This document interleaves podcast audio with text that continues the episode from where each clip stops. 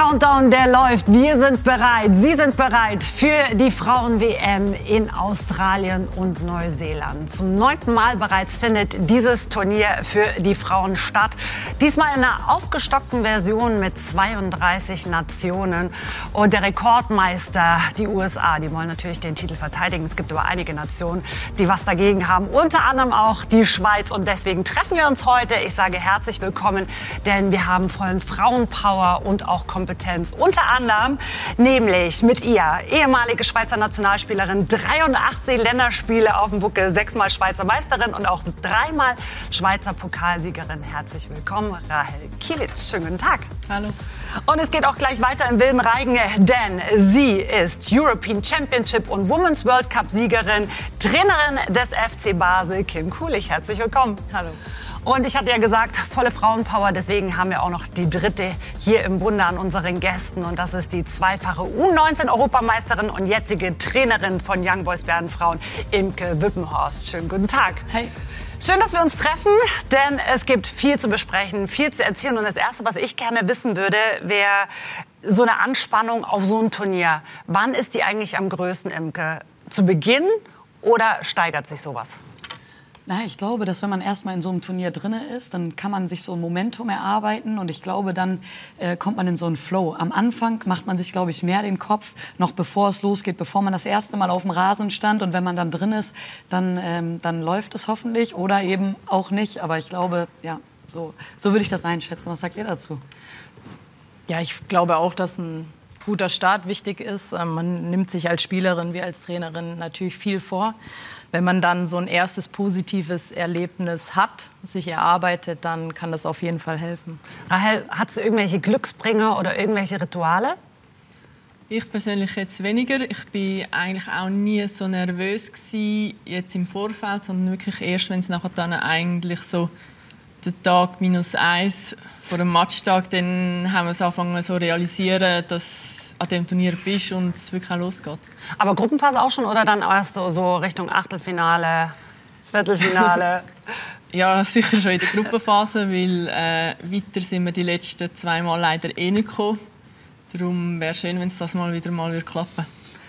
Kim, ich habe immer damals auch ganz schöne Überschriften bei dir gelesen. Ne? Ich weiß gar nicht, wie du die so findest. Kimi Schnuckel, Engel für Deutschland, we love you, Kimi. Äh, gehst du mit diesen Headlines konform oder hättest du damals gerne was anderes über dich gelesen? Boah, die, die kannte ich gar nicht so. Ähm, Kimi kenne ich wirklich nur von meiner Familie eigentlich, weil sie mich so nennt. Ähm, grundsätzlich, wenn ich zurückblicke an, ja, in Richtung meine Karriere, dann war das ja auch so, dass sich der Frauenfußball da entwickelt hat. Ähm, wir hatten 2011 die WM im eigenen Land. Ähm, da war alles sehr präsent und auch neu. Und Wahrscheinlich kamen dann auch so kuriose ähm, Headlines zustande. Kurios sagst du gerade. Okay, ja, dann wissen wir deine kurios. Meinung schon. ihr beiden habt ja auch eine ganz besondere äh, Beziehung, denn ihr habt beim HSV zusammengespielt und zwar 2008 bis 2011. Wir sehen euch da gerade hier im Hintergrund in Action. Ähm, jetzt könnt ihr das raushauen, Mädels. Ne? Super was schönes gab, Was gab es denn Prägnantes? Was gab es Prägnantes da bei euch? Ist, fällt euch irgendwas immer ad hoc ein, was euch da geprägt hat gemeinsam? Boah, wir haben äh, eigentlich quasi nebeneinander gewohnt, ne? Im Hofkamp da, mhm. direkt neben dem Platz. So, ne? Da sind schon viele Sachen gewesen, aber jetzt so äh, ja, das war, das war eine Zeit, da waren wir, da waren wir sehr jung, oder? So Anfang 20 beide. Was bist du jetzt? Ja, ja natürlich auch noch blutjung, jetzt wo du sagst.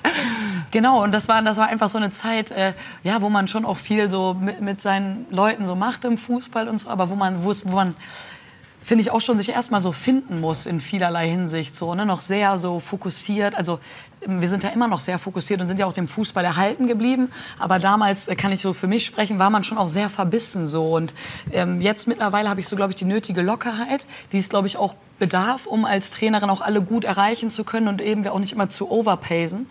Und ja, ich weiß nicht, wie war es bei dir? Ich würde auch unterstreichen, dass es so eine schöne Zeit war. Also wenn ich mich zurückerinnere, ich bin damals als 18-Jährige nach Hamburg gezogen bin auch irgendwo erwachsen geworden, habe da mein Abitur absolviert, ähm, habe zum ersten Mal Frauen-Bundesliga gespielt, habe meinen Führerschein gemacht in Hamburg in der Großstadt.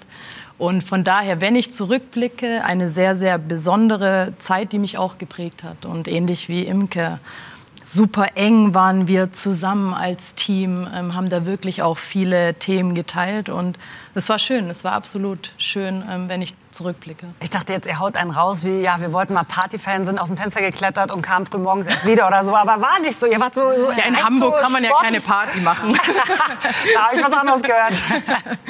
Aber eine Party soll definitiv dieses Turnier werden. Es soll ein Turnier der Superlative werden. Unter anderem eben auch mit Zuschauerrekorden. Auch die TV-Präsenz ist immens. Und es soll die Rekorde brechen. Wenn man jetzt mal schaut ne, auf den gesellschaftlichen Fokus, auch welchen Stellenwert der Sport hat. Rahel, kommt der Frauenfußball dann auch genau richtig zur, zum momentanigen Zeitpunkt? Ja, ich glaube schon. Also schon die EM im Sommer in England war ein riesiger Hype. Und dort, die haben ja angefangen mit den ganzen Zuschauerrekord und ich glaube, dort haben wir es jetzt auch so ein bisschen mitziehen, auch in die Bundesliga und in, ja, in die große Liga, in den Liga-Alltag. Und darum glaube ich, jetzt gerade ein Jahr später nochmal, das hilft schon nochmal enorm. Und ja, ich hoffe trotz der Anspielzeiten, dass wir gleich auch hier in der Schweiz etwas entfachen können. Und die Zuschauer sind riesig hoch, die Zuschauerrekorde. Nämlich, wir haben zum Beispiel bei der Champions League äh, gehabt bei den Frauen eine Zahl, wir hatten es gerade eingeblendet, äh, 91.648 Zuschauer. Dann beim EM-Finale der Frauen England gegen Deutschland 87.192 Zuschauer. Und bei dieser WM wird so eine durchschnittliche Kapazität möglich sein von 44.000 Zuschauern. Vielleicht für Sie zu Hause mal im Vergleich. Das ist mehr als in Basel im St. Jakob Park. Also es werden viele erwartet, bringt natürlich auch eine riesen Emotion mit sich. Und wenn man es jetzt einfach mal so sieht, ne, die Aufstockung von 24 auf 32 klingt erstmal gut. Aber wie sieht es mit dem Niveau aus? Ja, genau. Ich glaube, das äh, Niveau wird schon darunter leiden, weil so äh, Haiti und Philippinen, die sind einfach noch nicht so weit, wie wir jetzt äh, vielleicht in, in, in den anderen Ländern, wie du es gerade gesagt hast, Rahl, in, in England oder in Deutschland vielleicht so sind. Und ich glaube schon, dass man, um die Leute dauerhaft vom Fußball überzeugen zu können, oder vom Frauenfußball überzeugen zu können, ist es halt irgendwie, man muss Leidenschaft zeigen, man muss, aber es muss auch qualitativ gut sein und es muss halt eben ja erfolgreich sein für die jeweilige Nation. Also ich glaube auch Deutschland hat jetzt einen gewissen Druck, weil ich glaube, nur dann kannst du dauerhaft Leute binden. Und es wird halt auch extrem wichtig sein aus meiner Sicht, wie die Medien die Sachen präsentieren, weil ich bin es ein bisschen leid, dieses Schöngerede des Frauenfußballs. Wenn es ein Rotzpass war, wenn es ein schlechter Pass war, ein Fehlpass, dann kann man das auch mal so benennen, weil ich glaube, dieses Schöngerede hilft keinem was. Wir wollen halt ernst genommen werden in, im Frauenfußball. Ich glaube, der Frauenfußball hat eine sehr, sehr große Entwicklung genommen und ist auch taktisch, technisch auf einem hohen Niveau und auch im athletischen Bereich eine Riesenexplosion Diskussion gegeben. Und ich finde, dann, dann muss man es auch so kommentieren und das war nicht gut und das war gut. Und ich glaube, das ist leider so, dass wenn solche Mannschaften vermeintlich ähm, wie Haiti und Philippinen dabei sind, dass da vielleicht irgendwie noch Dinge passieren, wo Leute wieder drüber lachen können. Und das ist eigentlich nicht das, was der Frauenfußball jetzt verdient hat, weil er wirklich eine, eine super Entwicklung genommen hat. Hören wir doch mal rein, was die Leiterin der technischen Gruppe der FIFA, Jill Ellis, genau zu diesem Thema sagt. Ich denke, dass die neuen Mannschaften, die zum ersten Mal an einer Weltmeisterschaft teilnehmen, wie Irland, Haiti und Vietnam, zum einen ein Zeichen der Repräsentativität sind. Zum anderen ist es aufregend, dass so in diesen Ländern ein Funke überspringen kann, der das Feuer für diesen Sport entfacht.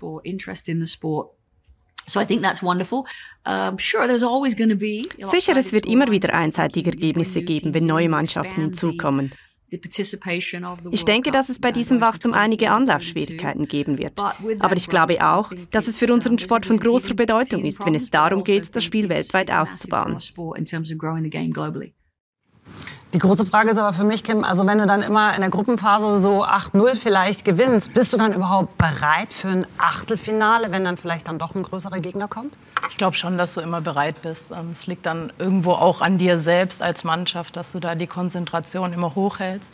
Ich fand schon ganz interessant, was Jill Ellis auch ähm, sagt. Es geht ja auch schon immer um Sichtbarkeit, ähm, da auch anderen Nationen einfach eine gewisse Plattform zu bieten. Und wenn wir zurückblicken, gab es eigentlich immer eindeutige Ergebnisse. Ähm, glaube aber insgesamt haben wir immer wieder gute Schritte gemacht im Frauenfußball und das ist sehr wichtig. Und am Freitag greifen eben äh, die Schweizer Frauen dann ins Geschehen mit ein. In dieser Gruppe A, unter anderem, du hattest es schon benannt, mit den Philippinen, Neuseeland und auch Norwegen. Die haben sich jetzt nicht immer leicht gemacht auf diesem Weg dahin, die Schweizer Nationalmannschaftsfrauen. Ähm, welche Stärken haben sie sich aber auf diesem Weg auch erarbeitet? Ja, ich glaube, sie haben einen sehr guten Teamzusammenhalt ähm, auf und auch neben dem Platz. Und auch die Laufbereitschaft ist, ist um. Man sieht das Wend, aber ich glaube, es ist jetzt wichtig, dass nachher dann im dritten Drittel nachher dann mehr sich Chancen herausarbeitet und so gefährlicher noch vor dem Goal werden, um auch mehr Goal zu schiessen. Wo siehst du die Defizite momentan, der Nazi? Also ich glaube auch, dass sie ähm, ja, in der Innenverteidigung auf den Positionen da schon auch ihre Probleme haben. Ich finde, dass das Mittelfeld eigentlich jetzt um Lia Welti und auch wenn Ramona Bachmann vielleicht eine Nummer weiter hinten spielt oder so, finde ich, finde ich, sind sie da schon. Weißt, als, als Ex-Innenverteidigung darf ich nicht über die Innenverteidigung Ah, okay. Und das, das verstehe Also das ist äh, Schweizer, Schweizer Diplomatie im Fernsehen immer geboten, gebe ich dir recht. Aber ich glaube schon, dass es dafür international so ähm, Stierli, die ich jetzt ja vielleicht von Zürich dann kenne, die, die macht das in der Liga wirklich äh, super, aber eben auch in der Schweizer Liga Liga ist. Und ähm, Bühler ist ja noch was anderes, weil sie eben auch international, also ich, ich, ich gehe davon aus, dass Inka so spielen wird und Caligaris vielleicht eher auf die AV-Position setzt. Aber ähm, ich glaube, dass es da äh, schwierig wird gegen die ganz Großen und halt nach vorne, ja, auch, da fehlt wahrscheinlich auch ähm, die letzte individuelle Qualität im letzten Drittel, weil die ist, glaube ich, auch extrem entscheidend. So um, ums Mittelfeld rum finde ich, sie, finde ich sie gut von den Spielerinnen, so wie ich das jetzt so einschätzen kann. Aber ich glaube, da könnte es hapern, ja. Auch wenn du dich noch gerade ein bisschen geziert hast, darüber zu sprechen, aber äh, man kann ja eine objektive Meinung zumindest dazu haben. Wie siehst du diese Gruppe A? Ähm, ich glaube, es wird eine schwierige Gruppe. Warum? Ähm, weil Norwegen und auch Neuseeland, Neuseeland gerade, wo die Heime spielen, werden sicher starke Gegner sein. Andererseits sage ich gleich, ähm, sie sind schlagbar, es ist machbar, weil es hat keinen Superkracher und ich sage jetzt auch keinen WM-Titelfavorit in der Gruppe. Also liegt, glaube meiner Meinung nach schon gegen alle etwas drin. Aber ich glaube, man muss den Start am Freitag gegen die Philippinen, der wird sehr, sehr wichtig sein, dass man dort äh, mit einem Sieg einsteigt. Wie sehen denn die Frauen selbst diese Gruppe und wie weit schafft es womöglich die Schweiz? Hören wir uns mal an. Ja, ich denke auch, dass wir ähm, sicher auf eine, auf eine gute Gruppe äh, getroffen sind.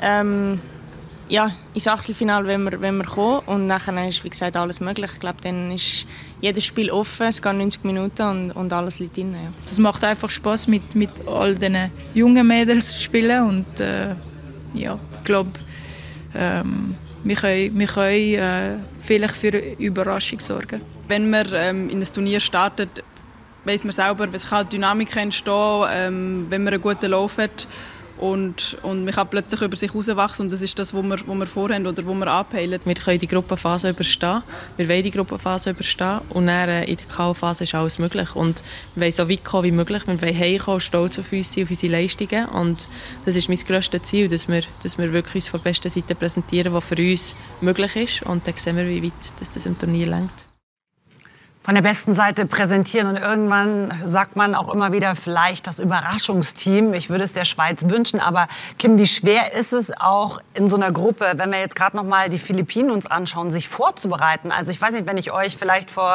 äh, zwei Monaten gefragt hätte, sagt mir eine Nationalspielerin der Philippinen, es ist echt schwer, wenn du auch wenig Videomaterial hast. Wie bereitet man sich genau auf so einen Gegner vor? Ja, das wird auch definitiv so sein. Ähm, habe ja auch viel schon mitbekommen, auch von Videoanalysten, wie sie arbeiten und eigentlich recht viele Spiele sehen. Und da ist durchaus schwieriger, dann von derartigen Mannschaften etwas zu sehen. Aber trotzdem werden sie da ihre Tricks haben und ähm, wahrscheinlich auch Scouts um die Welt geschickt haben, irgendwelche Möglichkeiten gefunden haben, um wirklich da einen ersten Eindruck zu bekommen. Und ich bin mir sicher, dass gerade bei so einem Turnier, wo die oder wo viele Mannschaften mittlerweile richtig gut arbeiten, dass sie perfekt vorbereitet sein werden. Welche Gegner waren dir am liebsten, Rahel? Die, die du eh schon kanntest, die du so auf, auf dem Schirm hattest oder dann doch so die Underdogs? Ja, ich habe es eigentlich immer recht gerne gehabt, wenn ich den Gegner nicht allzu gut kennt habe, weil nachher dann hast der, ist irgendwie der Kopf auch freier gewesen und hast dir nicht zu viel Gedanken gemacht und oh, die ist mega schnell, die ist mega stark, die kann das besser als ich. Darum, ja, ich bin eigentlich noch ein Freund davon gewesen, wo noch nicht ganz so viel analysiert worden ist. Ah, lässt man sich dann als Profi auch da echt einschüchtern, wenn du sagst, okay, äh, da kommt der und der als mein Gegner? Ja, einschüchtern ist vielleicht das falsche Wort, aber mir hat sich angefangen, also ich vor allem, haben wir schon auch einmal angefangen, unnötige Gedanken zu machen, anstatt dass ich einfach gespielt hätte und jeden Gegner auf dem Platz so genommen hätte, wie er ist. Also man kann auch Gegner größer machen, finde ich, wie sie sind. Das habe ich schon auch schon erlebt. Bei Imke habe ich so das Gefühl, da kann kommen, wer will. das, ja, ich nehme euch alle. Also, auf dem Bild hat sie ja, ja, doch. ja, das ist, genau, das war immer schon so ein bisschen so, okay, hey, du musst erst mal an mir vorbeikommen, so, ne? Weil da ja, so war sie wirklich. So als, als ja? Spielerin, ja, so war sie. mit Herz und Mut. Und auch jetzt bei meiner Mannschaft, bei den Young Boys, ist es halt auch so, dass ich da wirklich probiere, den Mädels auch viel zu sagen, hey, ihr seid gut, oder? Ihr könnt auch, ihr könnt mhm. richtig viel, ihr könnt richtig viel. Wir sind nicht perfekt und darum arbeiten wir zusammen, aber ihr seid gut. Und ich glaube, das seiner Mannschaft, gerade gegen so einen Gegner wie die Philippinen, oder? Wenn man dann sagt, okay, Mädels, wir gucken gar nicht so viel. Wir gucken, was können wir gut. Und wenn ihr das aufs Parkett bringt und wenn ihr an 100 Prozent drankommt, dann müssen wir uns gar nicht so gut vorbereiten und jetzt darauf gucken. Natürlich ist es so im, im, professionellen Fußball und wir sind da ja jetzt auch angekommen, dass man sich gut vorbereitet. Aber ich sage auch seine Stärken zu vertrauen und den Mädels da zu sagen, hey, ihr seid gut und wir, und wir nageln die heute an die Wand. So, ich glaube, das ist auch was, das ist extrem wichtig. Ja. Ihr seid gut, wird auch die Trainerin gesagt haben und sagt auch die Nation und was sie noch davon halten oder wie weit die Schweiz kommt, wie weit geht es? Da haben wir uns mal umgehört. Oh, die Schweiz, ich glaube leider nicht so weit. In den Testspielen sind sie auch nicht gut gewesen. Wenn sie gut spielen, dürften sie irgendwo in Viertelfinal kommen. Ich bin optimistisch. Hm, Viertelfinal. Ich hoffe mal weit. Ja, Halbfinale könnte reichen. Die Schweizer Frauen. Sie gewinnen.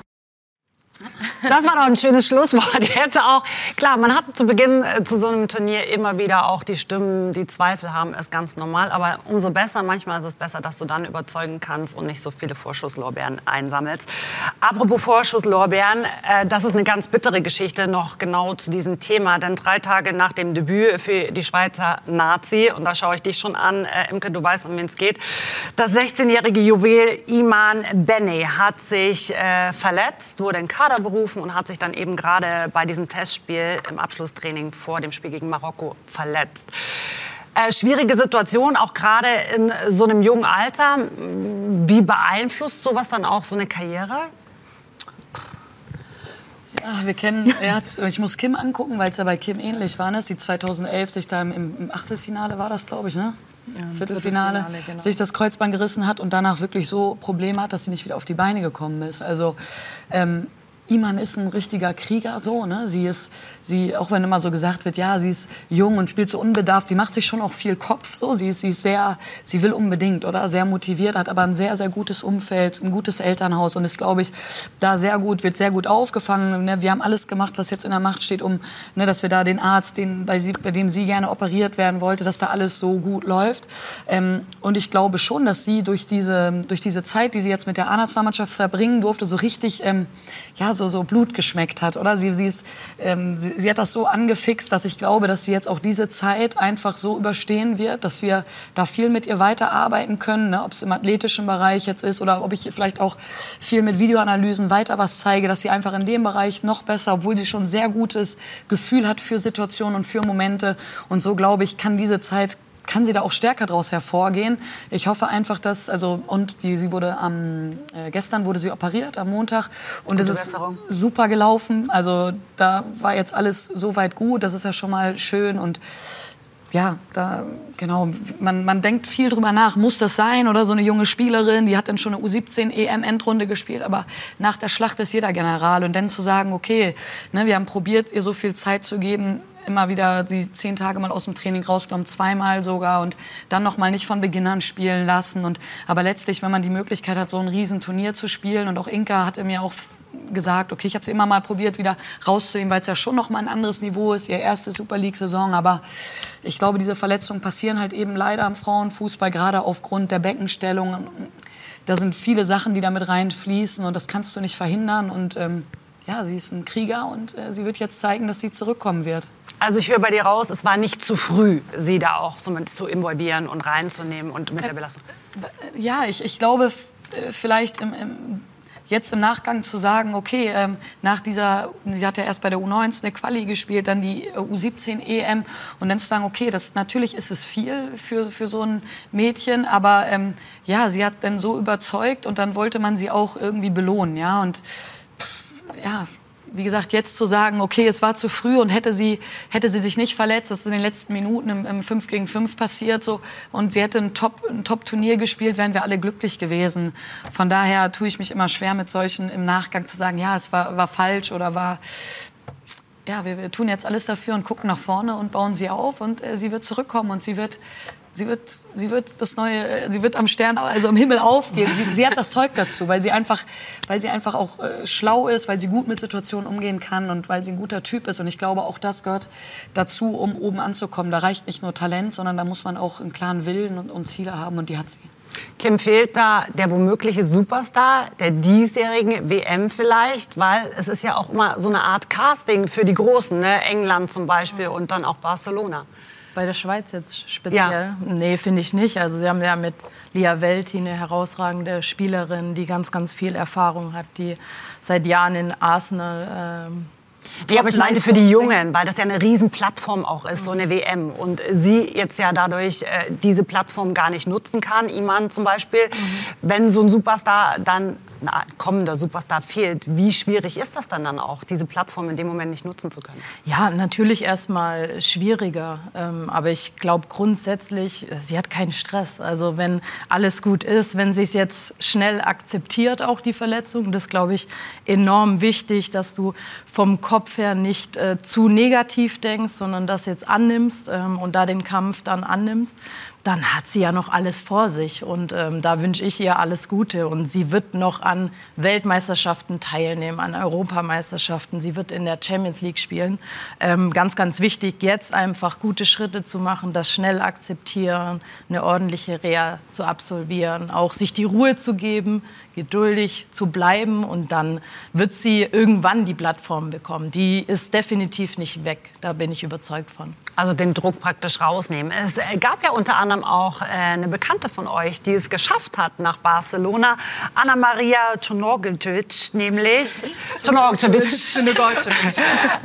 Und unter anderem auch, hier sehen wir sie, Alicia Lehmann oder auch Ramona Bachmann. Das die drei Superstars, wenn man es mal so ausdrücken kann, äh, bei dieser WM auch. Ähm, Czonokcevic ja Rekordtorschützin, Rekordnationalspielerin. Was ist denn das eigentlich für ein Typ Frau? Naja, Anna ist ein... Äh sehr zielstrebig. Sieht man auch irgendwie in den Augen, ich weiß es nicht. Ja, genau. Sie, sie, sie weiß, was sie will aber sie ist trotzdem Mensch, der auch lebt und der das Leben auch genießt. Und ich glaube, das ist so eine Balance, die man braucht, um irgendwie letztlich komplett erfolgreich zu sein, weil man dann auch frei genug ist, um in Spielen, wo es drauf ankommt, zu zeigen, was man kann. Ist, sie ist auch sehr offen, ähm, lebensfroh und das sieht man, finde ich, auf dem Platz. Also sie versucht da auch andere Spielerinnen äh, mitzunehmen, hat, glaube ich, auch immer wieder einen guten Bezug zu jungen Spielerinnen, weil sie das selbst auch erlebt hat, hat sich auch immer an älteren Spielerinnen orientieren können. Und ja, ich finde, das sieht man, so ist sie als Typ, großes Herz ähm, und das versucht sie, glaube ich, in so eine Mannschaft dann auch zu bringen. Und irgendwie sind ja die Sportler mittlerweile wie Filmstars. Sie sind Idole, sie sind Werbeträger, Athleten auch noch. Und ich habe was Schönes gelesen über Alicia Lehmann. Äh, da sagt man nämlich, sie ist die einflussreichste Frau im Fußball. Und ich frage jetzt einfach mal so, ist es so? Sie ist 24 Jahre jung. In der Nazi trägt sie die Nummer 23 und auf Instagram und Co. ist sie die unangefochtene Nummer 1. Alicia Lehmann. Mit ihren fast 14 Millionen FollowerInnen stellt die Flügelspielerin Marco Odermatt, Cerdan Shakiri und sogar Roger Federer in den Schatten. Sie posiert mit teuren Autos, gewährt Einblicke in ihre Freizeitaktivitäten und versetzt junge Fußballerinnen mit einem spontanen Besuch in Ekstase.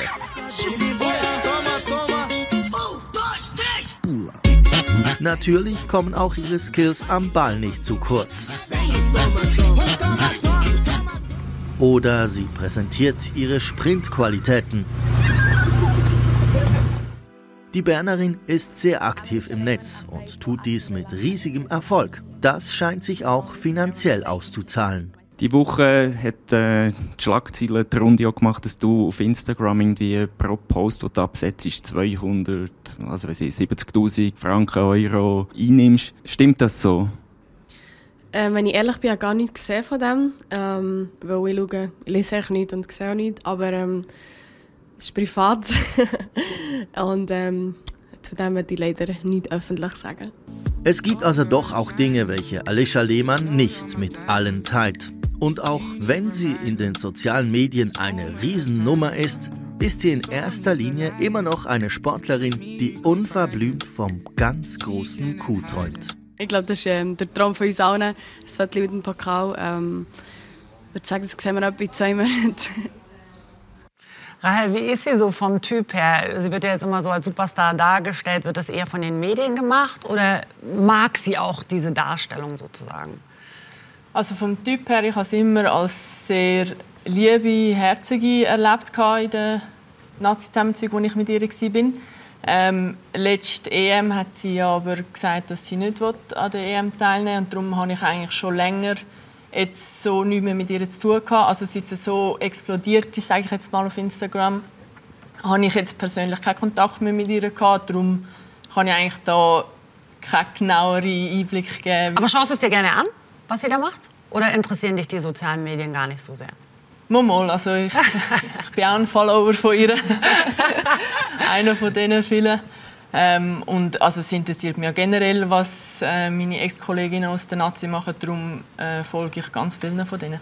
Kim, wer ist denn dein Superstar von der gesamten WM, jetzt Frauen-WM? Oh, das ist schwierig zu, ich weiß, schwierig zu sagen. Du wirst es mir sagen können. Ich finde, da sind schon sehr, sehr spannende Persönlichkeiten dabei. Ähm, wenn ich jetzt an Deutschland denke, ähm, Alex Popp, die einfach ähm, in ihrem Alter jetzt noch so eine, so eine Wucht ist. Ähm, ich habe sie ja in Wolfsburg täglich erlebt, auch was sie da noch aus sich rausholt, ähm, haben auch äh, in U-Nationalmannschaften Nationalmannschaften in der A-Nationalmannschaft zusammengespielt und mich freut es, dass so eine Persönlichkeit auch noch so ein Turnier spielen darf und da ihre Expertise mit reinbringen kann. Wir sehen es auch hier. Alex Morgan kenne ich auch noch aus Duellen. Ähm, USA-Spielerinnen generell sind so von der Präsenz und wenn da von der Mentalität sehr, sehr spannend. Und Megan Rapinoe zum Beispiel auch.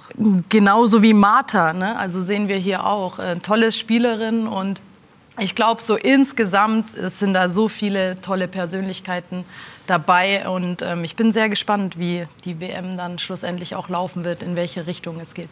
Imke, wenn wir uns auch gerade diese Persönlichkeiten mal anschauen. Ne? Ich erinnere mich nur, ich glaube, äh, es war jetzt vier Jahre her, bei der letzten WM, äh, Rapino, die gesagt hat, nein, ich gehe nicht ins Weiße Haus. Wie sehr Idol bist du auch für eine Meinungsbildung in diesem Moment? Ja, ich glaube, der gesellschaftliche Stellenwert des Fußballs ist halt generell hoch. Und ich glaube, dass desto mehr mediale Präsenz jetzt auch in den Frauenfußball Einzug erhält, desto mehr ist es halt auch wichtig, dass ähm, Sportler eben vorweggehen, weil sie eben ja, angehimmelt werden und weil sie eben dadurch die Möglichkeit haben, wirklich Einfluss zu nehmen auf gesellschaftliche Dinge. Und ich, viele sagen, ja, ja, die sollen bei ihrem Sport bleiben oder so. Aber ich finde schon auch, dass man diese Plattform nutzen sollte, um, um gewisse Dinge anzutreiben. Und wir haben jetzt, ne, sehen wir auch, äh, Ada Hegerberg, die, die das in Norwegen, ne, die da auch ja mal gestreikt hat, weil sie unter diesen Bedingungen nicht mehr für Norwegen spielen wollte. Oder das hat man ja auch gesehen, dass äh, Wendy Reynard und, und Le Sommer oder so, die bei der französischen Nationalmannschaft, die da irgendwie in dem Verband probieren, was zu ändern, die Strukturen für Frauen besser zu machen. Und ich glaube, ähm, ja, dass das, dass das Vorreiterinnen sind, dass die, dass, dass, dass die für was stehen und dass ähm, junge Mädels zu denen hochgucken, wie man mit Situationen umgeht. Und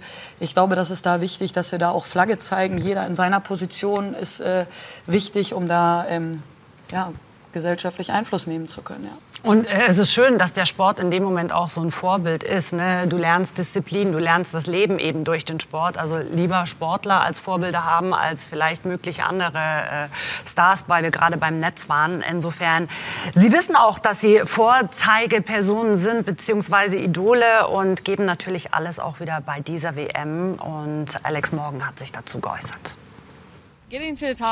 An die Spitze zu kommen ist hart, aber dort zu bleiben ist noch uh, härter. Wir mussten uns jeden Tag im Training gegenseitig herausfordern. Alle müssen ihre Verantwortung ernst nehmen. Die Trainingseinheiten sind extrem anstrengend. Wir scheuen uns nicht vor Tacklings oder Zweikämpfen. Ich glaube, so halten wir das Niveau wirklich hoch. Und ich denke, dass unsere heimische Liga in den USA uns dabei hilft, das ganze Jahr über zu spielen. Nun treffen wir uns alle auf der Weltmeisterschaftsbühne, ob es nun Brasilianerinnen, Australierinnen oder andere internationale Spielerinnen sind, die in der US-Liga spielen. Jetzt treten wir gegen sie an der WM an. Das Niveau zu steigern ist immer das Ziel. Darum geht es in unserem Team. That's what this team is about. Apropos Niveau steigern, Kim, da würde mich mal interessieren, äh, es waren auch die neuesten Schlagzeilen, dass die Kolumbianerinnen ja relativ rabiat auf dem Platz waren und dass auch äh, die Spielerinnen Angst hatten vor Verletzung. Die Kolumbianer sind unter anderem auch ein Team, was gegen die Deutschen dann antreten muss.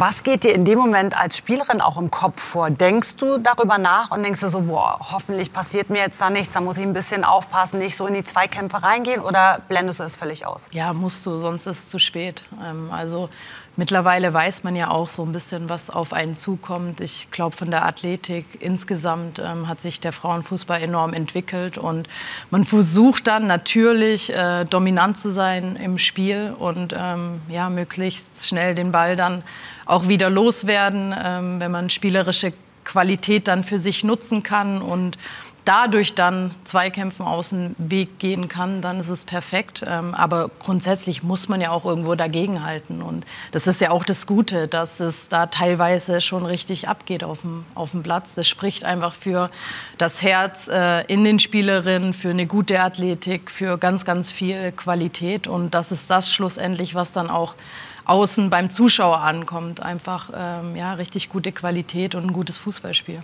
Aber wo was beim Zuschauer ankommt, was mich mal persönlich interessieren würde, ne? wir sehen ja dann immer so diese schöne heile Welt, du trainierst, einige bringen auch ihre Familie mit, gerade bei Frauen. Ähm, in Deutschland jetzt extrem, die ihre kleinen Kinder auch mitbringen. Lenkt sowas womöglich ab oder würdest du eher das befürworten? Ich weiß es, weil ich, das, das ist wirklich eine ehrlich gemeinte Frage, weil ich wüsste es jetzt nicht. Ja, ich glaube, man kann auch alles äh, zu steril und so. Es ist, wir spielen Fußball, wir haben alle damit angefangen, weil wir es lieben, weil wir es gerne machen. Und ich finde, Spaß gehört zum Spiel dazu. Und wenn man sich wohlfühlt, wenn man sein Kind dabei haben kann. Also ich, ich hatte jetzt noch nicht das Glück, Mutter zu werden, aber ich glaube, dass, das, dass man da eine ganz besondere Bindung zu so einem Kind hat. Und wenn man die Möglichkeit hat, das mitzunehmen, dann sogar mit der Oma, also mit, mit der Oma des Babys, die dann da drauf aufpassen kann. Ich glaube einfach, dass das das, ähm, ja, das, das, wir sind halt Frauen, wir können, wir können Kinder bekommen und das muss die Gesellschaft dann auch so akzeptieren. Und wenn man trotzdem, so wie jetzt Laupertz, in der Lage ist, trotzdem auf diesem Niveau Fußball zu spielen, denen das zu ermöglichen. Und ich glaube, das lenkt gar nicht ab. Ich glaube einfach, diese gewisse Lockerheit, dieses, dieses, ähm, dieses familiäre Umfeld, dass man sich wohlfühlt. Es gehört doch so viel mehr dazu, als auf dem Platz einfach nur zu funktionieren. Du musst dich ja auch als Mensch wohlfühlen, um funktionieren zu können. Und ich, da sage ich einfach, ähm, Chapeau, super Entscheidung von Martina dass sie das auch so, ähm, so mitträgt. Und glaube ich, da gehen wir in die richtige Richtung, auch gesellschaftlich wieder. Und äh, genauso hält es auch äh, die neue Frau an der Seitenlinie der Schweizer Frauennationalmannschaft, Inka Grings, ist auch sehr familiär, ist jetzt äh, circa ein Jahr da, gewann zweimal ja die Euro, machte 64 Tore in 96 Spielen. Ich habe mir die Statistik mal angeschaut für die deutsche Nationalmannschaft und war auch die erste Frau, die eine Männermannschaft trainiert hat. Ähm, was, ist es denn, was sind denn da die Herausforderungen genau da? Weil du hast ja Ähnliches erlebt. Ja, also ich sag, ob du jetzt Frauen oder Männer trainierst, ist es das Gleiche. Also, es ist wirklich das Gleiche. Es ist absolut das Gleiche. Es Auch geht vom, um Fußball. Ja. Und es, äh, es ist vielleicht ein bisschen so, desto höher du kommst, dass die Empfindlichkeiten von, von Jungs, gerade ähm, Kritik, ne, da, da, muss man schon ein bisschen vorsichtig sein, weil sie schon auch ähm, ja, einfach ähm, ein hohes Ego äh, also vielleicht ein bisschen größer als bei Frauen, die du eher noch mehr pushen musst, damit sie wirklich an sich glauben. Ich, ich finde, da ist so, ist so der einzige Unterschied, den ich wirklich in der täglichen Arbeit äh, festmachen konnte. Aber was natürlich medial, was da abgeht und das ist, glaube ich, das, das größere Problem. Oder eben auch, ich glaube, eine Trainerin wird akzeptiert, weil sie kann halt eben, sie hat vielleicht keine Vorschusslorbeeren, die sagen nicht, oh wow, da kommt jetzt aber eine, die hat Frauen-Bundesliga gespielt, aber man kann halt überzeugen mit Expertise, mit methodisch-didaktischen Sachen, wie man vielleicht rhetorisch Dinge rüberbringt, da, da kann man sehr schnell Leute auf seine Seite ziehen oder wie menschlich, wie offen und ehrlich man transparent kommuniziert. Ich glaube, da stehen wir den Männern nichts nach als Trainer, aber eben das Umfeld und was sagen Sponsoren dazu, was sagt die sportliche Leitung dazu, weil die sportliche Leitung weiß, geht das in die Hose, dann hängt vielleicht auch mein Job da dran. Dann äh, gibt es vermeintlich auch viele ja, ausländische Spieler einfach in den Mannschaften mit Migrationshintergrund, die noch ein anderes Rollenbild der Frau haben. Da könnte es eher dann vielleicht mal kritisch sein. Das habe ich vielleicht mal ja, so im Ansatz erlebt bei einem Vater, der das vielleicht weniger gut akzeptieren konnte. Aber ähm, sonst in, in der Arbeit, es macht genauso viel Spaß. Da gibt es immer einen, der sich über Regeln beschwert. Es gibt immer einen, der nur am Spaß machen ist, der immer lange duscht. Also das ist, ist das Gleiche. Und ähm, es macht beides sehr, sehr viel Spaß. Sehr gut zu wissen. Rahel, wie wirkt denn Inka Grings auf dich? Ähm, also sehr, sehr ehrgeizig. Ich meine, ich hatte sie ja mehrmals als Trainerin in Duisburg, wo ich gespielt habe, und jetzt bei Zürich am Schluss noch. Plus, ich habe mit ihr zusammen gespielt, wo, wir, wo sie äh, in Zürich gespielt hat, mhm. im FCZ. Und ja, bei ihr gibt es nichts anderes, wie einfach den Sieg äh, heim zu nehmen. Also wirklich sehr, sehr ehrgeizig, will immer gewinnen, kann auch nicht gut verlieren. ähm, ja, das habe ich vor allem als äh, Mitspielerin, ja, haben wir es schon angemerkt, wenn es nicht so gelaufen ist, wie man hätte wollen. Ähm, aber ich glaube, das ist das, was sie vor allem auszeichnet und ja, wo wir uns auch eine Scheibe einmal haben können abschneiden aber wie hat äh, Sie, die Inka, die Mitspielerin denn angetrieben bzw. kritisiert? Wie kann man sich das vorstellen in der Kabine?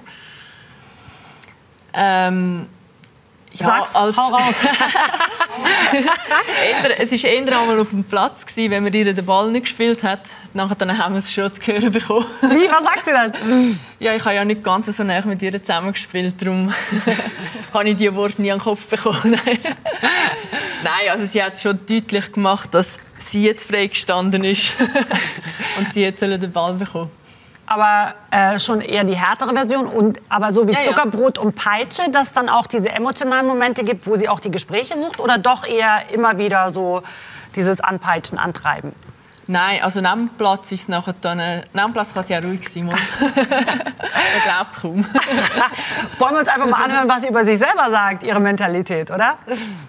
Auf dem Platz, die Art und Weise, wie ich daran gehe, die finde ich, kannst du noch ein bisschen herauskitzeln. Und da glaube ich mit meiner Art, mit meiner Mentalität, mit meinem Auftreten da schon auch ein Stück beizutragen, weil wir haben mega Spielerinnen, die auch unfassbar stark gegen den Ball sind, die aggressiv sind.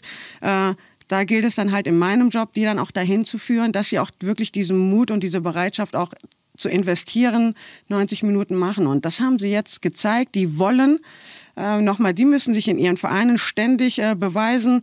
Also kann ich es auch hier auch mal ein bisschen auch mal ein bisschen präsentieren. Und das finde ich nicht verwerflich und auch nicht arrogant in dem Sinne, wo man ja immer ein bisschen vorsichtig sein sollte. Nicht arrogant, nur deutsch. Ja. du musst eigentlich Deutsche aus denen machen auf dem Platz. Oder? Nein, ich, ich, dafür, dafür finde ich Schweiz schon echt toll und äh, finde oder fühle mich auch mega wohl. Aber so, so ein Tick dieser Art, definitiv. Aber das bringe ich rein, das verspreche ich.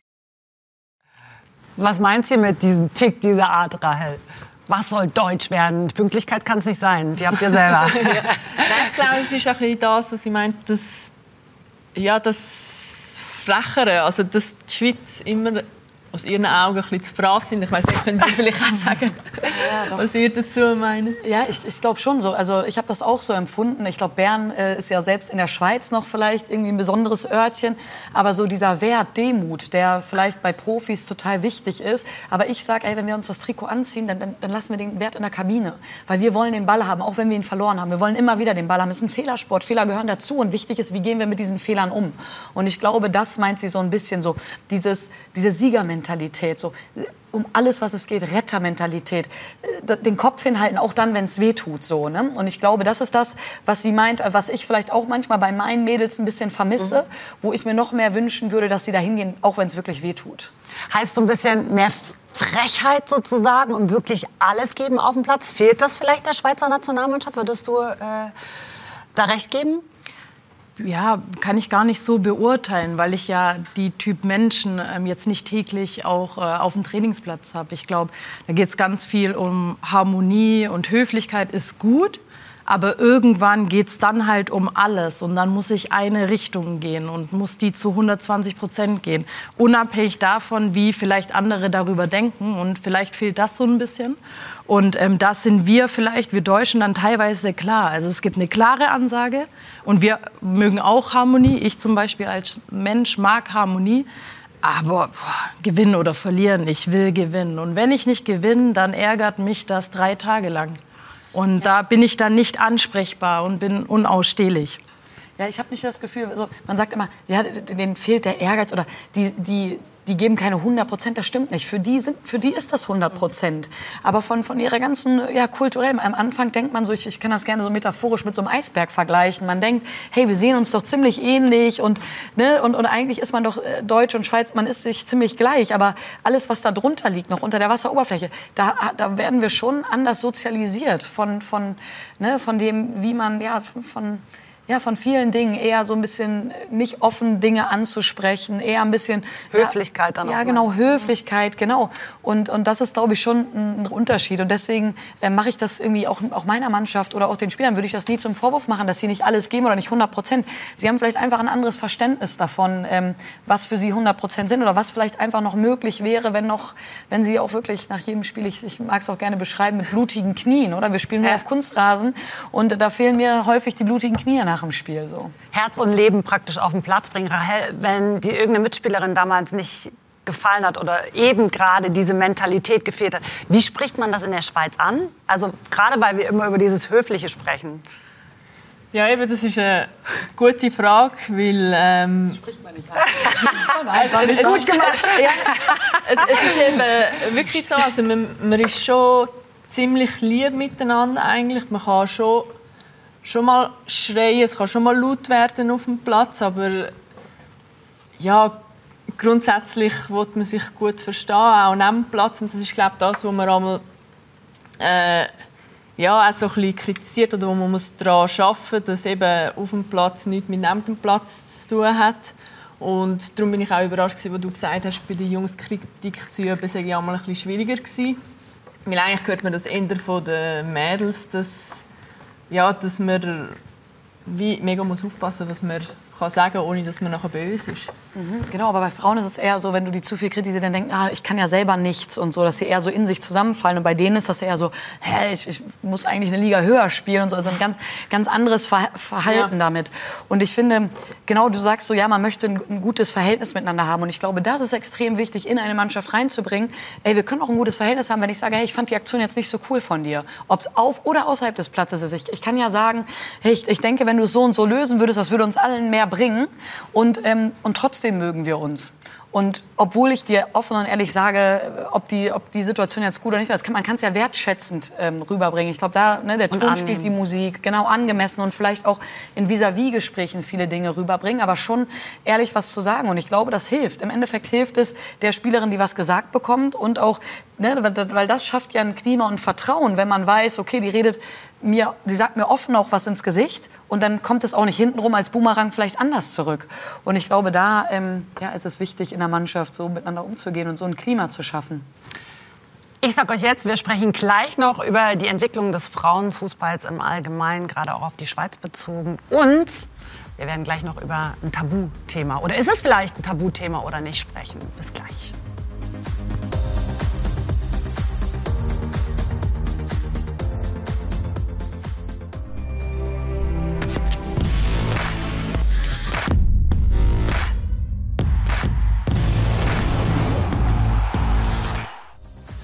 Willkommen äh, zurück, denn es ist der Countdown zur WM in Australien und Neuseeland. Wir sind weiterhin für Sie da, unter anderem mit meinen Gästen, denen ich gerne noch die Frage stellen würde zum Schluss, ob jetzt die Schweizer die Überraschungsmannschaft des Turniers sind. Das werden wir später noch besprechen. Rahel ist an meiner Seite, Kiewitz, ehemalige Schweizer Nationalspielerin, dann auch Imke Wibbenhorst und Kim Kulik. Äh, Erste, was mir einfällt, ist es wirklich kein äh, Mädchentennis mehr, dieser Fußball, den man jetzt da auf dem Platz sieht bei den Frauen. Hast du eigene Erfahrungen gemacht, wie sich das auch verändert hat, Imke? Ähm, ja, also ich war nie eine schnelle Spielerin. Und ich hatte immer schon da meine Probleme. Aber wenn ich die jetzt sehe, die Mädels, die sind richtig fix geworden. Genau. Und ich glaube, gerade im Athletischen, ich, ich glaube technisch, technisch, taktisch auch. Ich meine, der, der Frauenfußball ist halt einfach noch jünger. Jetzt fangen die Mädels früher an zu spielen. Und dann die sensiblen Phasen werden alle mitgenommen in der, in der biologischen Entwicklung, wo sie halt einfach technisch dann einfach viel feiner sind. Und ich glaube, das sieht man. Und die, dadurch, dass die große, dass die Breite viel größer geworden ist, hast du natürlich auch eine ganz andere Möglichkeit zu selektieren und halt einfach ähm, ja, gute Mannschaften aufzustellen. Und ich sage, da ist eigentlich sehr, sehr viel passiert in den letzten Jahren. Das kann man nicht auf nur eine Sache beschränken, was sich da verändert hat. Und gerade auch in der Aufmerksamkeit. Und das hat auch Inka Grings noch mal gesagt, äh, dass sie da große Begeisterung zeigt für diese Chance für den Frauenfußball. Mein Gott, ich habe Dynamo Kiew, weiß ich nicht, wie viele zigtausende da reinpassen. Da waren, glaube ich, äh, bei Länderspielen Anfangszeiten, konnte man zehn, waren, glaube ich, zwölf oder dreizehn Leute. Dann hast du irgendwann vor 100.000 Leuten gespielt. Also das ist schon spannend dann zu, zu sehen. Und jetzt zu sehen, wie sich das entwickelt hat, also das macht mich schon wahnsinnig stolz. Und finde das einfach toll, dass diese Akzeptanz einfach größer wird. Weil letztendlich wollen wir Frauen nicht mehr. Ne? Und äh, diese, diese Wertschätzung einfach auch, die dann auch mal genießen zu dürfen oder auch zu sehen, dass die jungen Spieler jetzt auch diese Ziele haben, Profi zu sein, weil es möglich ist. Ja, das ist toll. Also eine tolle Entwicklung, ohne jetzt dann wirklich äh, immer sich äh, so doof anpöbeln zu lassen. Und das äh, finde ich einfach mega angenehm. Äh, Kim, wie nimmst du denn äh, diese momentane Situation wahr, wenn du auch gerade hörst, wie Imke, äh, Inke sagt, dass äh, man sich anpöbeln lassen musste, dann die Zuschauerzahlen, die steigen. Gut, du hast jetzt immer ein paar Schwarzfahrer wahrscheinlich dabei äh, bei einer WM, wo dann eben 32 Nationen mit dabei sind.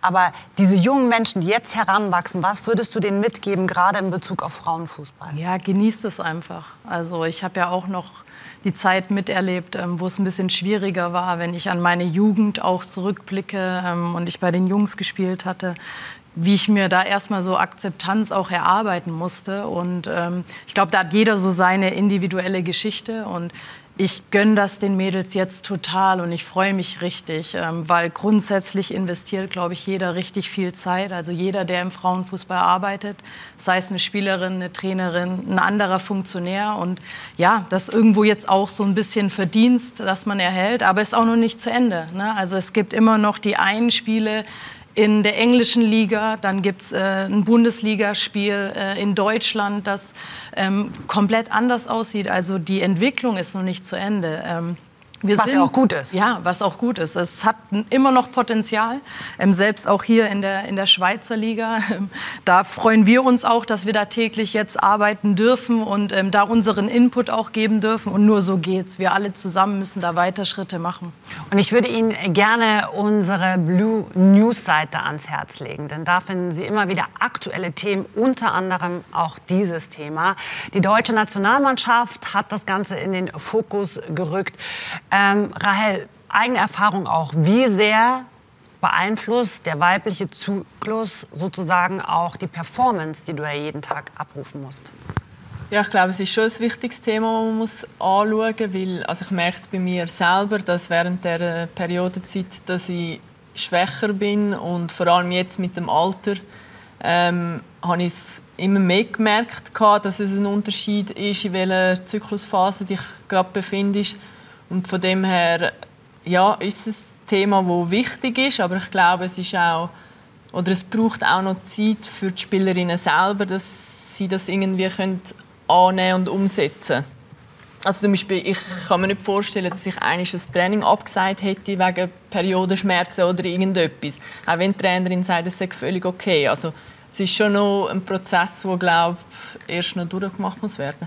Imke Tabuthema oder sprichst du mit deinen Spielerinnen auch darüber, gerade wenn vielleicht mal auch eine nicht so performt hat bei einem wichtigen Spiel, dass du sagst, okay, Haken dran, du warst nicht in Form? Ja, das sage ich sowieso, auch wenn sie nicht gerade ihre Tage hatte, kann mal passieren, so weitermachen, Mund abwischen. Aber generell ist es halt auch so, dass es gerade in Bezug auf Verletzungen halt extrem wichtig ist, weil man weiß ja auch aufgrund ne, Östrogen und wenn der Spiegel sich verändert, dass die Bandstrukturen weicher werden. Und ich glaube, da muss man als Trainer schon feine Antennen haben. Und wir haben da so eine Möglichkeit über Monitoring, über eine App zu erfassen, wann welche Spielerin gerade ihren Zyklus hat. Und wenn man dann merkt, okay, die sind sowieso gerade im roten Bereich, die GPS-Werte waren nicht gut, kannst du dann eher mal sagen, okay, komm, nimm dir doch jetzt jetzt mal eine Pause, passt auch jetzt vielleicht eher. Und ich glaube schon, dass das ganz wichtig ist, dass wir sensibel bleiben. Ja. Sensibel sind wir auch, weil irgendwie rennt uns die Zeit davon. Ich hätte noch so viele Fragen gehabt, auch äh, an dich, Imke und Kim noch, weil ihr euch jetzt äh, bewusst für die Schweiz entschieden habt. Aber natürlich will ich noch von euch wissen, wird die Schweiz die Überraschungsmannschaft, Rahel, dieses Turniers? Ich glaube, sie haben sehr gute Chancen, die Gruppenphase zu überstehen, weil glaube das mal auch der Druck nicht ganz so groß ist. Und die Erwartungen von. Das war jetzt wieder die Schweizer Antwort. Wie würden die Deutschen sagen? Wer steht im äh, Finale dann am 20.08. in Sydney? Was glaubst du, Imke? Ähm, ich weiß leider nicht, wie die Paarungen sind. Nicht, dass ich irgendwas sage, die sich schon vorher ausschließen dann, müssen. Ja. Aber von den, äh, ich glaube, dass... Ähm, Deinen Favoriten dann. Ja, äh, die USA und äh, Frankreich äh, schätze ich da hoch ein. Ähm, genau, und bei den Schweizern muss ich leider sagen... Ähm, ich glaube, sie schaffen die Gruppenphase einfach, weil Neuseeland und Philippinen einfach nicht gut sind nicht so gut sind, glaube ich, und dass sie deswegen äh, die Gruppenphase überstehen. Aber ich glaube, dass es dann im Achtelfinale für sie vorbei sein wird. Kim, wie weit kommt die Schweiz? Ja, Gruppenphase überstehen sie auf jeden Fall. Dann hängt es immer so ein bisschen auch von ab, gegen wen sie spielen. Ähm, K.O.-Spiele komplett andere Geschichte, ähm, wo du auch noch mal ganz anders dann zum Zeitpunkt X performen musst, anderer Druck. Aber Qualität haben sie. Und ähm, ich würde auch der Schweiz auch. Ich will sie schon länger in der Schweiz ja, Eigentlich bist du diejenige, die jetzt schon ein Jahr hier ist. Äh, ich abgeblockt. Kim, du bist noch neu. Du, du, kennst mich doch als Mensch. Ich bin ja auch ein diplomatischer Mensch. Ähm, ich würde mir wünschen, dass sie ähm, das, diese Plattform nutzen können, um dann auch die, mit uns gemeinsam die Schweizer Liga ja. voranzubringen. Nutzen Sie auch gerne unsere Plattform, denn wir haben eine eigene Seite genau für diese WM. Einfach bei Blue News immer wieder reinschauen. Da erfahren Sie alles Wissenwertes und äh, sollten Sie auf jeden Fall nicht verpassen. Ich würde jetzt einfach mal in die Schlussrunde sagen, wir drücken die Daumen. Also natürlich auch aus Schweizer Sicht, äh, Überraschung ja oder nein. Vielleicht äh, ist es auch ein rasantes Turnier und ihr macht euch einfach bis ins Halbfinale ab.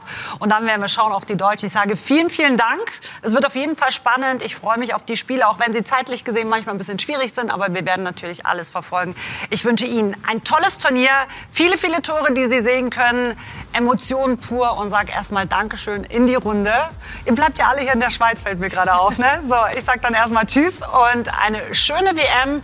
Australien, Neuseeland, wir nehmen alles ein bisschen mit und vor allen Dingen auch die Emotionen, Mentalität und bis bald.